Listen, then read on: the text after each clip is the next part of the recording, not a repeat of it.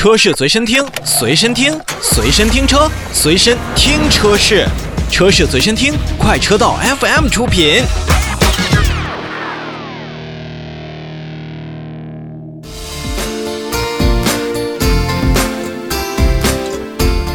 聚焦一下销量，国内的市场呢，现在愈发的竞争激烈，但是像长安、吉利以及长城在销量上也是有所突破。比如说，长安八月份整个长安汽车集团的销量呢，是同比增长了百分之三十五点六，达到了十六万九千四百一十五台。其中，我们的长安自主品牌呢，它是达到了十二万八千四百一十六辆这么一个好成绩，也是同比增长了将近有百分之四十。而且从单一的车型来看呢，蓝鲸家族的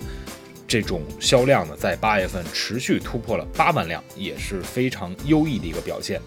比如说，长安的 Unity 八月份销量已经破万，是一万零一百八十六台，也是连续两个月实现了月度都是有过万的一个表现。而长安 CS75 这个非常火的 SUV，在八月份销售了两万两千四百五十六台，已经连续五个月销量突破两万。同时呢，长安逸动在八月份也是销售了一万七千多辆，而 CX35 也是销售了六千多台。可以说，从整个长安品牌在今年换装了蓝鲸发动机，以及更新了很多外部和内在的一些设计以及结构之后呢，长安汽车在低迷了两年的时间当中，在今年有了一个强势的复苏。那这对于喜欢长安品牌或者说是持币代购想购买长安旗下很多车型的消费者，我觉得这是一个非常好的一个消息。吉利品牌呢也是不甘示弱，它是在八月份销售了十一万三千四百四十三辆的一个好成绩，也是连续三年蝉联了中国品牌的乘用车销量的一个冠军。那么在整个的品牌的阵营当中呢，其中二点二米大床的大豪越啊，八月份销量了六千五百零五辆，而像旗舰家族的星越，包括。呃，其他的一些品牌也是在整个八月份销量呢是八千两百台，那么博越系博越的 Pro 销量是两万零六百八十五辆，而 icon 八月份也是售出了三千五百一十一台的一个不错的一个成绩，而最为给吉利来进行一个销量补强的，则是帝豪的 GL 这款轿车，在八月份它销售了两万七千六百七十辆之多。那么这对于很多的自主品牌来讲的话，我觉得是一个令人羡慕的数字，因为毕竟现在还是以 SUV 为主要竞争区间的国产的自主品牌，那么很少有在轿车的这种呃范围当中会突出重围，所以在吉利帝豪 GL 的身上，我们也看到了在国产以及咱们的自主品牌做轿车的领域有了一个非常好的一个结果。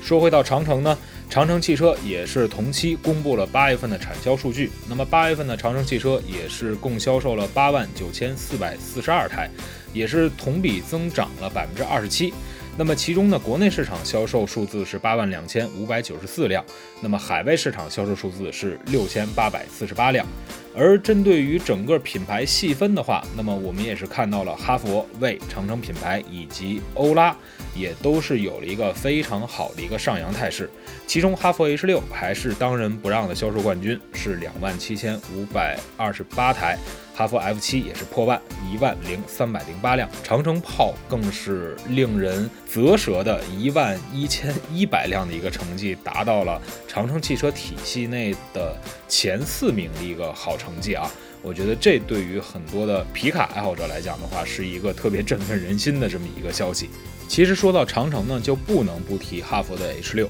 那么第三代的哈弗 H 六已经上市了，那么新车也有了整车的 FOTA 的功能，包括全场景识别的 AEB 的自动紧急制动，包括全自动的循迹倒车，接近于 L3 级别的自动驾驶能力等等这样的科技，也是为消费者平添了更多的一个选择。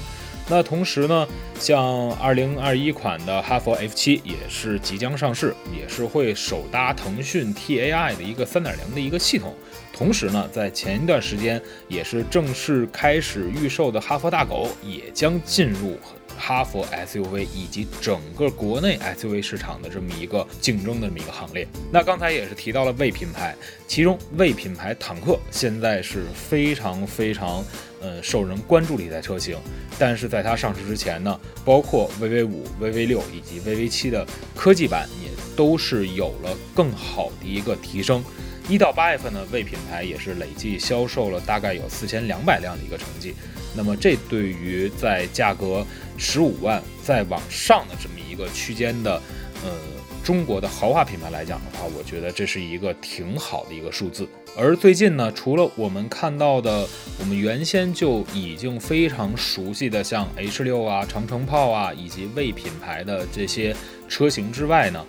欧拉在。整个的产品线上虽然没有自己的老大哥那么的多，但是欧拉的黑猫和白猫也是整个销售了将近有五千台的一个数字。随着欧拉黑白猫的这么一个比较好的销售的表现呢。欧拉的这个猫系家族呢，也将再添一款欧拉好猫。而前一段时间，咱们的红城也是近距离的与好猫来进行的接触。那么，这对于很多嗯喜欢欧拉品牌的消费者来讲的话，好猫不管是从设计，包括它的一些传递出来的一些信息和语言相比，也是能够让我们看出整个长城欧拉品牌在。研发能力上和自己的这种关注度上是有所提升的。